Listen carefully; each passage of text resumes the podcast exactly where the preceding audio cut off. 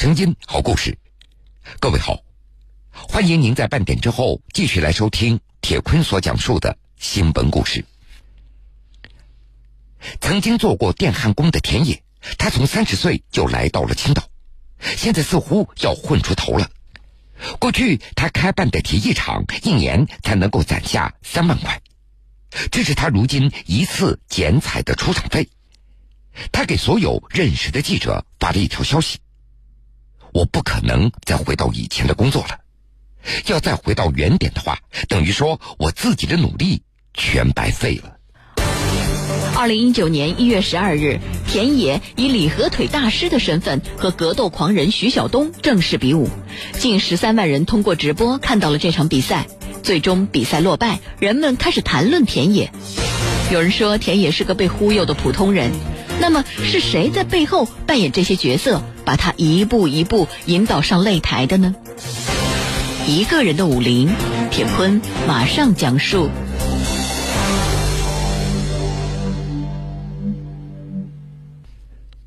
时间回到一月十二号，地点徐晓东田野对决的现场，在一首在希望的田野上的配乐中。五十四岁的田野裹着毛皮袍子，头上戴了一顶座山雕样式的帽子出场了。为了显示自己的自信，他释放了自己的招牌动作——动牛肘和李合腿。因为弯腰，他的帽子还掉在了地上。紧接着，徐晓东上台了，他的配乐是一首嘻哈歌曲。徐晓东昂着头，随着节拍不断的点着头。这场约战已经跨越两年了。二零一七年开始，徐晓东他就接连挑战了传统武术爱好者太极雷雷、咏春丁浩、太极大师马保国等等。但是这几场比武那都是私下里进行的。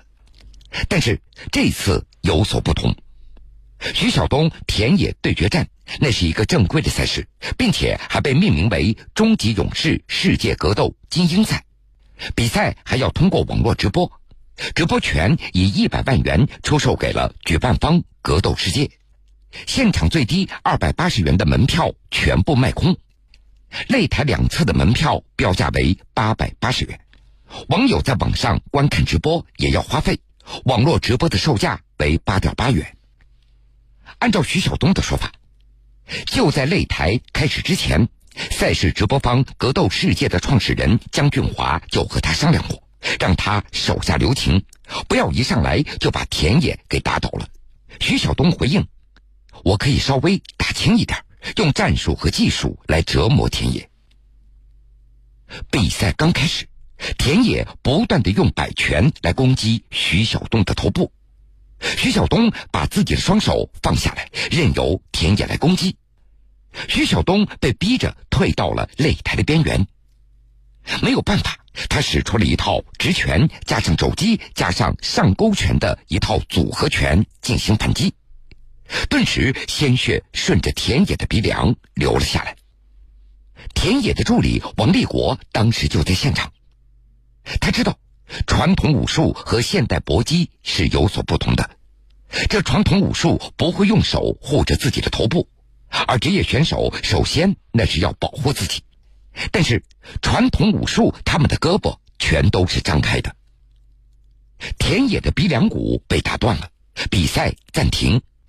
廊坊市人民医院的值班护士赶紧上台进行包扎处理。田野的脸上也就多了一块拳头大小的白色的纱布。助理王立国提出来，不能够再打了，但是田野非常的固执。行，继续要打。主办方也说了，按照赛前的协议，站上擂台就不能够随意的中断比赛。工作人员找到徐晓东，你不能够打田野的脸，不能打头，不能踢头。徐晓东也勉强答应了。第二回合开始了，徐晓东用踢腿的方式来攻击田野的下半身。而田野也延续了第一回合的打法，除了直拳、摆拳之外，他已经没有任何的攻击手段了。这个时候，观众席里有人大声喊着：“李合腿，李合腿！”而此时，田野他已经大腿青紫，抬不起来了。在田野的助理王立国看来，李和腿那是大招，自己跟着田野两年的时间都没有把这招给练好。李和腿在蓄力的时候需要大幅度的动作，如果打出去不能够打倒别人，那么自己就得倒下，所以这招不能够轻易的用。第二回合刚刚进行了一分四十二秒，徐晓东一记飞腿击倒田野，比赛结束了。按照田野的说法，他和徐晓东已经认识很长时间了，起码共同在十个与搏击相关的微信群里。两人从二零一七年开始就频繁的约战了。二零一八年四月八号。有网友把田野拉进了徐晓东所在的粉丝群里，公开的问他：“田野，你今年什么时候可以打一场比赛呢？”田野毫不犹豫的回复：“我今年肯定会打一场。”这个时候，徐晓东跳了出来：“好，咱们就打一场，没有媒体，没有观众，我们就往死里打。”田野也毫不示弱：“好，这一天我已经等了好久了，你不要再躲避。”后来，徐晓东提出，在本次赛事的主办方中泰搏击的场馆里进行比赛，时间确定为二零一九年一月份。这场比赛成为了田野最大的愿望，他也为这场比赛特地写了一首诗：“好好的打一场，打一个酣畅淋漓。你可以砸断我的肋骨，我可以折断你的手臂，我把生命早已丢去。”其实，在这之前，徐晓东他已经进行了超过十五年的训练，而田野他比徐晓东整整大了十五岁，他已经有三十年没有练武了。直到比赛当天，田野那都有啤酒肚。就在比赛前两个月，田野他才开始用牙套，不过戴上以后，他觉得影响呼吸，影响到自己说话，说什么都要把这个牙套给取掉。但是由于比赛的规则。他只能够把这个牙套给留了下来。除了牙套之外，拳套、头套对田野来说，这都是新鲜的东西。他自己在家中练习的时候，田野也只拿着纱布把自己的手缠上一圈。二零一七年年底，田野就开始为这次比武做起了准备。这电焊的生意他也不做了，每天早晨五点钟就跑到公园去练武。每天一千组的空击拳、肘击，两百个离合腿，完成这一系列的训练需要至少两个多小时。公园里晨练的一些大爷和清洁工都见到过田野。田野对着一棵树练起了自己的离合腿，这树干上也留下了一厘米深的凹槽。田野这所谓的看家本领离合腿，是属于传统武术进行热身运动中拉伸的一个动作。格斗世界创始人姜俊华评价：“对于没有练过的人，那一脚踢上去的确可能会造成一定的攻击性；但是对于自由搏击擂台上的那些人，那个腿法也只是热身当中的初级功夫，完全没有攻击性。”江俊华也不止一次告诉田野：“这个李合腿无法用于实战。”另外，江俊华他还发现，田野几乎没有任何自由搏击专业的知识，动作也非常的不规范。他的肘击习惯性的往后，有一次差点砸到了墙上。还有，在擂台上，这个步伐是非常重要的，而田野也基本不懂移动的步伐，在擂台上胡乱走动，还因此踩伤了教练的脚。为此，田野的好朋友杨浩林也劝过他。哥们儿，咱们毕竟是业余的，可以膨胀，但是不能够脱离现实啊！但是田野他完全听不进去了，他非要打这个擂台，不管输赢。在好友杨浩林的眼中，田野就是一个武痴。小时候他的家里条件不怎么好，也没有把他送到正规的学校里学习。杨浩林觉得田野那是真的喜欢武术，就像喝酒一样。喝醉了，第二天起来虽然非常难受，但是下次还要再喝，并且还要找人喝。田野他能数得上来的师傅，那是他的一个邻居。那是一个四十多岁的退伍的军人。二十岁的时候，田野每天晚上和这个邻居练压腿、学正踢、里合腿、外摆腿等等。一九九一年，当时在黑龙江林业局上班的田野正巧赶上了劳务输出，他前往俄罗斯种地。有一次，在俄罗斯，一群孩子拿着李小龙的照片拦住了务工的中国人的队伍，问他们：“你们中国人是不是都会功夫呢？”打那以后，田野就开始迷上李小龙了。他还决定，自己以后生一个儿子，一定要取名为田小龙；如果是女儿，就取名为田小凤。一九九七年，北京招武打演员，田野也报了名，跟着培训了一个星期。不知道是真是假，反正按照田野的说法，当时他示范了几个腾空侧踹腿的动作。两个现场导演竟然被吓得躲到了桌子底下，但这电影至今都未能上映。打那以后，田野在北京开过餐馆，在青岛也开了自己的铁艺公司。在好友杨浩林的记忆当中，田野他没有一次拖欠过工程款，做生意也非常实在，说多少那就是多少。杨浩林他还记得这样一件事儿，说二零一一年。田野他接了一个大单子，带着二十六位工人，整整干了两个多月，光是工人的工资那就有二十六万元，而结果包工头跑掉了，没有讨到工钱，工人们每天都在给田野施加压力，用了两年的时间，他终于自己把二十六万元的窟窿给堵上了。但那以后，田野的生活也就陷入了困境，用他自己的话说。我一个糟老头子，想改变又没有钱，心里又不想继续过着平凡人的日子。儿子田小龙今年已经二十五岁了，田野也想给儿子在青岛买一个房子，然后相亲结婚，然后有自己的小小龙。近几年来，传统武术又重新流行了。为了有点存在感，田野又开始拾起了小时候的童子功。青岛那一处处的公园成为了他的练习场。二零一九年一月十二日，田野以李和腿大师的身份和格斗狂人徐晓东正式比武，近十三万人通过直播看到了这场比赛。最终比赛落败，人们开始谈论田野。有人说田野是个被忽悠的普通人，那么是谁在背后扮演这些角色，把他一步一步引导上擂台的呢？一个人的武林，铁坤继续讲述。格斗世界创始人姜俊华，他还记得第一次见到田野时的那个样子。当时北京已经降温到零度左右了，田野只穿了一件单薄的外套。姜俊华把田野安排进了格斗世界的员工宿舍里，有一个专门的教练，每天还有工作人员带他吃饭。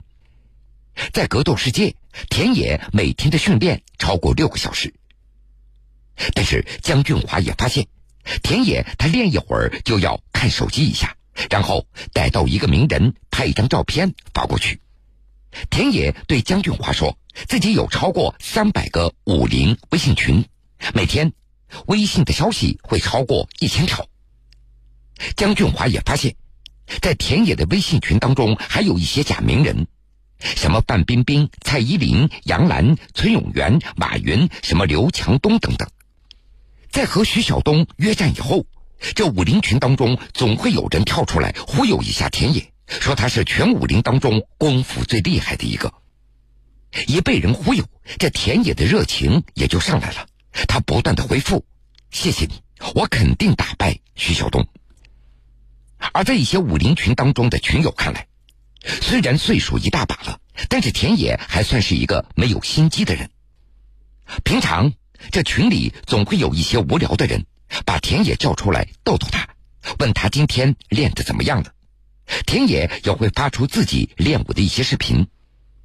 如果有人在群里说上几句实在话，这田野也从来不会搭理。只有刻意奉承他的时候，田野才会出来重复一遍：“我一定要战胜徐晓东。”有个别群友在私下里也劝说过田野一定要服老。田野回复：“你不懂。”在田野的助理王立国的眼中，这场比赛感觉更像是一群看热闹的把田野给忽悠到拳击台上的。二零一八年七月份，一个假的刘强东从武林群当中把田野加成自己的微信好友，并且告诉他：“如果输了，我给你三百万，一分钱都不会少；赢了，我给你三千万。”这越来越多的假名人也就成为了田野的微信好友。贾马云向他介绍了彩票区块链的投资项目，说投一千块，一年可以翻一千倍。贾崔永元也为他介绍了一位所谓的大师，说这位大师只给全中国两千个最重要的人物来祈福。贾成龙也在微信上告诉过田野，在擂台上千万不要着急进攻。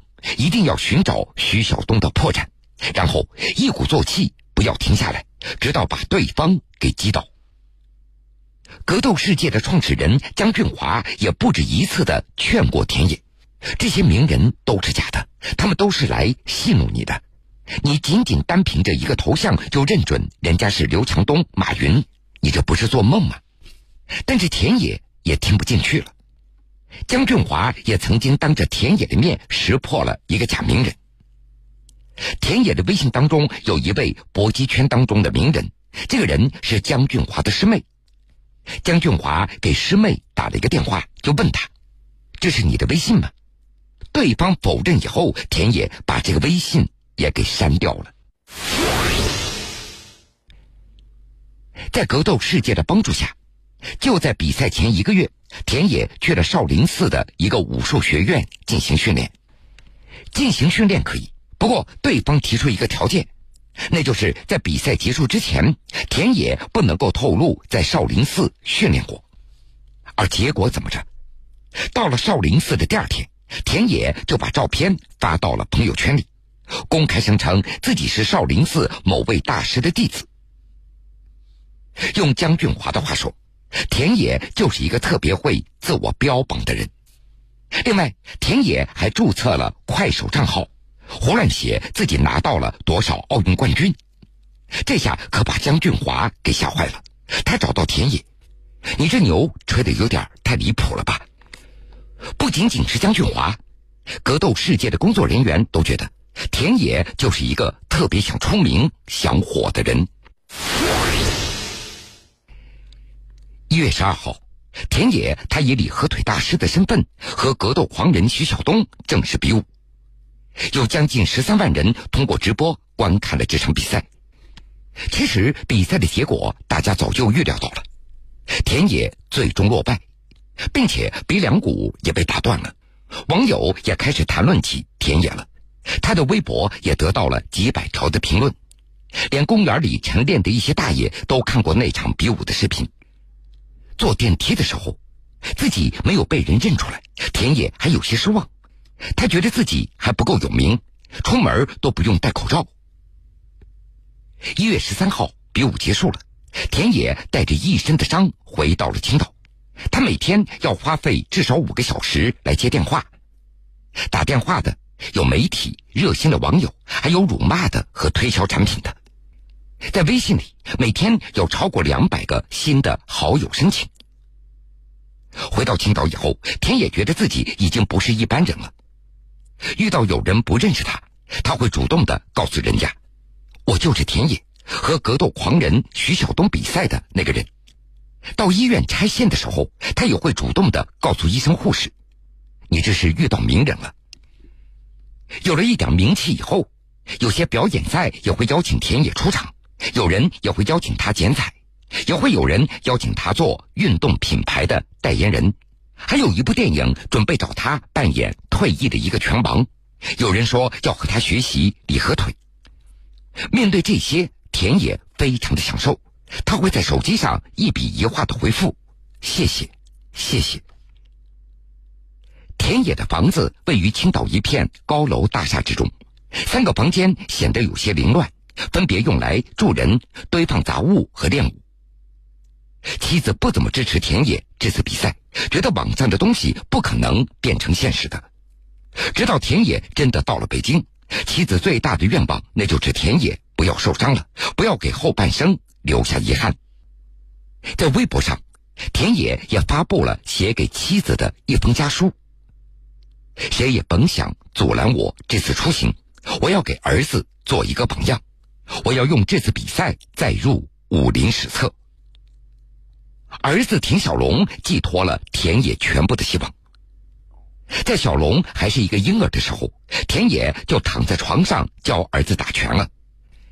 田小龙长大以后，每天要早晨四点多就起床练武。小时候，小龙也算听话，也愿意跟着父亲练。不过，等到了青春期，田野也管不住了，小龙也就不再练武了。从这次田野正式约战徐晓东以后，儿子小龙再也没有回过家了。田野把家书发在微博上，劝儿子：“儿子，如果你想和徐晓东一战高低的话，马上告诉我，我会安排你到最好的搏击俱乐部去训练。你的拳击练得怎么样了？一定要刻苦。但愿有一天能够走进决斗的赛场，等待你为国争光。这是你唯一走向成功、幸福、光荣、灿烂的出路。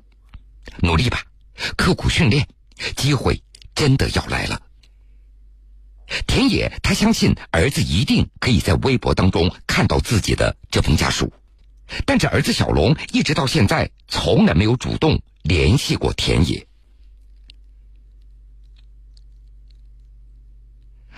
好了，各位，非常感谢您收听了今天全部的新闻故事，我是铁坤。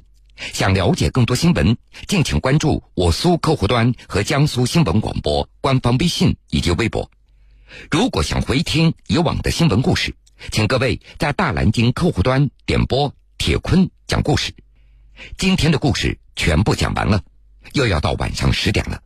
铁坤此时在南京向各位说一声晚安。晚安，愿长夜无梦，在所有夜晚安眠。晚安，望路途遥远，都有人陪伴身边。想说的话都没有说完。